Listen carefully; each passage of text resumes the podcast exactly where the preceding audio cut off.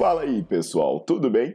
Bem-vindos ao Fitcast, Fitness com Cérebro. Eu sou Paulo Gentil, doutor em Ciências da Saúde, autor de best-sellers sobre emagrecimento, hipertrofia. Eu sou professor e pesquisador.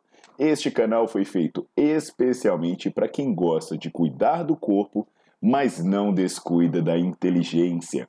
Aqui a verdade é dita com evidências científicas, doa a quem doer. Não esqueçam de seguir o canal e divulgar. E também eu convido vocês para olhar os links na descrição do canal para ver as minhas aulas, meus livros e também me buscar nas redes sociais.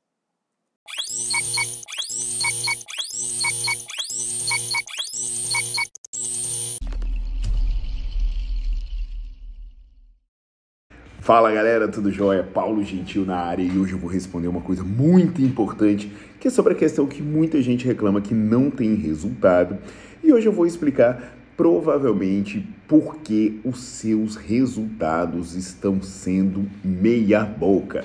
E antes de passar para essa explicação, eu quero dar as boas-vindas e, deixar o meu agradecimento para quem é membro, porque eu tenho um sistema de assinatura aqui que você pode se tornar membro do meu canal pagando a partir de R$ 4,99 se você está assistindo de fora do Brasil e sair da menos de um dólar ou menos de um euro. E aí, sendo membro, você tem acesso a conteúdos exclusivos e você ainda vai ter a minha preferência, a minha atenção especial quando você tiver dúvida. Então, toda vez que alguém for fazer uma pergunta, eu vou dar uma olhadinha, vou ver, tem selinho de membro e ali eu vou conversar. A outra, a outra a informação é com relação ao Nerdflix, tá aqui, o nome é esse bonitinho, é o meu canal de aulas assinados. E aí você vai pagar menos de um real por dia e você vai ter acesso a muitas aulas, a muitos artigos. São mais de 200 aulas e você ainda pode emitir certificado para ajudar no seu currículo, para ajudar na sua formatura e por aí vai. Então, comprovar né, que você fez horas extras, muitas vezes você precisa disso no final da faculdade. Ou se você já é formado, você pode emitir, por exemplo, um certificado para mostrar que você estudou sobre idosos e coisas do tipo. Então, meus queridos, o que eu vou falar hoje, né, que vai explicar por que muita gente tem resultado minha boca, é algo que provavelmente você vê no dia a dia, ou você vê nos seus próprios treinos, ou, ou você vê no treino dos seus alunos, ou você vê no treino das pessoas à sua volta. E ao final desse vídeo você vai me dizer, putz, eu vejo mesmo, é, você pode deixar o seu comentário confessando ou dizendo, não, eu sempre controlei isso e sempre observei. E aí, nesse caso, parabéns. Mas vamos ver o que, que você tem a me dizer sobre isso. Enquanto isso, por favor, não se esqueçam de deixar o seu like no vídeo, colocar para seguir o canal e ativar as notificações. Vamos que vamos!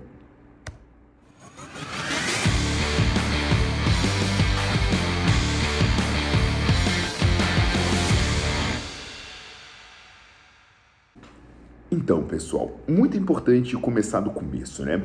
É, as adaptações vêm em resposta a algum estresse, é, algum, alguma fuga do equilíbrio ou da expectativa de funcionamento de um determinado sistema. Por favor, não falem que vem de quebrar a homeostase, porque homeostase é o equilíbrio dinâmico. Se você quebra a homeostase, o seu organismo morre, porque ele não consegue retornar ao seu equilíbrio. Então, dentro do, do, seu funcionamento, você tem variações e tem variações que não são confortáveis para o seu corpo. E essas variações, né, normalmente, é, do seu estado de equilíbrio dentro de um treino, como eu falo nas aulas do Nerd Freaks e no meu livro de hipertrofia, elas podem vir de estímulos químicos e estímulos mecânicos. Por exemplo, existe uma associação entre a acidose que você consegue promover com o treino e os ganhos de massa muscular que você tem em relação a esse treino, porque não estou dizendo que a acidose ela cause respostas hipertróficas, mas ela está associada com eventos que aumentam a síntese proteica e por aí vai. O outro fator que está associado ao aumento da massa muscular é o estresse mecânico, como acontece nos treinos tensionais, né? Imagina que você tem uma fibra que é da grossura de um dedinho e nessa fibra você pendura uma carga. essa, essa fibra vai sofrer, ela vai desarranjar sua estrutura, ela pode até vir a sofrer lesões. Não estou falando que a lesão é desejável, depois vocês veem sobre isso, mas até um efeito colateral pode ser ela vir sofrer lesões. Então o que, que o seu corpo imagina? Bem, se essa fibra da grossura de um dedinho sofria muito, é muito melhor que ela tenha a grossura do meu antebraço, porque aí se eu pendurar aquele mesmo peso que fazia sofrer uma fibra que tinha a grossura de um dedinho, agora quando ela tiver a grossura do antebraço, ela não vai sentir nem cosquinha. Então, é, eu reforço isso, né, sobre a importância de você sair dessa, dessa zona de equilíbrio, né, você causar esse estresse e especialmente você consegue isso quando você se aproxima do limite da sua estrutura. Uma acidose que é o máximo que você consegue sustentar, uma carga que é próxima ao máximo que essa estrutura consegue sustentar, seja pela quantidade de vezes que você recebe, é, repete aquela, é, aquele exercício, seja pela carga que você usa durante aquele exercício. Então, existe um limiar que é o limiar que você precisa superar. Você você está no ponto de repouso, você está muito abaixo desse limiar. Você começa a se exercitar, começa a se aproximar da fadiga, você se aproxima desse limiar. Mas até então, o seu corpo consegue manter esse desequilíbrio com as suas funções normais. Só que aí você começa, seja pela carga, seja pelo estresse metabólico, né, o estresse mecânico metabólico, você passa esse limiar. Aí o seu corpo fala: opa, isso não está mais agradável para mim. Então, para evitar que isso continue me incomodando, eu preciso me adaptar. E aí, no caso, a gente está falando sobre ganho de massa muscular. E aí, o que, que você precisa entender, né? Que esse estímulo tem, vamos fazer no dedinho, tem o mínimo e o máximo. Daqui para baixo, não dá nada. Nessa zona de estímulo hoje você tem adaptação, mas se você for muito acima, você começa a ter overtraining e a sua adaptação também é muito boa. Então entenda, eu não estou falando que você tem que fazer o máximo possível, moer o músculo, sofrer. Não. Eu estou falando que você tem que ter uma dose dentro do estímulo útil. E existem várias estratégias que a gente usa, né? Para saber se a pessoa, em um treino de musculação, ela está superando aquele limiar de adaptação. E aí, um dos exemplos que eu vou dar para vocês é o do controle de velocidade. E ele é muito prático. Tem um estudo do nosso grupo, né, que o que, eu recomendo sempre? é que você controle a velocidade do exercício. Alguns movimentos precisam ser feitos mais rápidos, alguns mais devagar, depende do seu objetivo, mas você precisa controlar a velocidade. Malhar rápido é bom para alguns casos, devagar é bom para outros casos. Depois você olha a aula sobre isso e eu explico melhor. Mas independente, você vai ter que controlar a velocidade. E o que, que um estudo do nosso grupo mostrou que foi publicado em 2018? A gente colocou pessoas para fazerem supino controlando a velocidade. E aí nós verificamos que quando você chega perto de fadigar, uma, duas repetições antes de você fadigar, você começa a perder velocidade. Em média, uma pessoa perde 20% da velocidade. Então imagina que você estava lá tentando fazer o exercício levando dois segundos para subir, dois segundos para descer, e quando você vai se aproximar da fadiga, esses dois segundos não acontecem. E aí é onde eu chego e digo: olha a sua volta. Quantas pessoas você conhece que começa e termina o exercício fazendo a mesma quantidade de repetições? Aí depois a pessoa vai dizer que tem a genética ruim, que falta hormônio, que falta suplemento. Não, não. Na verdade, falta treinar direito. Para vocês entenderem o que eu estou dizendo sobre isso, né? Os espanhóis são muito bons. Eles, eles gostam muito de usar esse controle de velocidade no treino. E tem um pesquisador que se destaca nisso, que é o Parreira Blanco é Pareja Blanco. Né? Eu deixo todos os artigos que eu estou falando, estão aí na descrição do vídeo, né? bem como o link para se tornar membro, link para aula, fica tudo na descrição do vídeo. E aí eles pegaram homens treinados, treinados, e botaram esses caras para fazer exercício com diferentes momentos de perda de velocidade.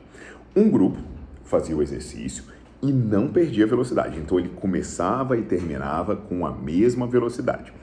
Aí o outro grupo perdia mais um pouco, outro grupo perdia 20% da velocidade e o grupo que perdia mais velocidade, ele chegava a perder 50% da velocidade. Normalmente, perder 50% da velocidade é algo que vai te deixar próximo da fadiga. Ao final, eles mediram os ganhos de massa muscular.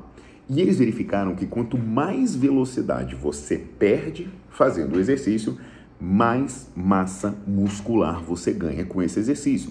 Só para ser mais exato aqui para vocês, né, o tamanho efeito, o effect size proveniente do treinamento, é, em relação à musculação, em relação à hipertrofia, perdão, foi 0,33 para o grupo que treinou sem perder velocidade.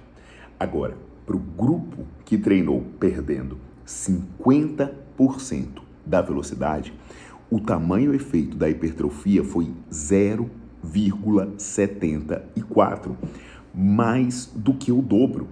Então, pega essa informação e, de novo, olha a sua volta.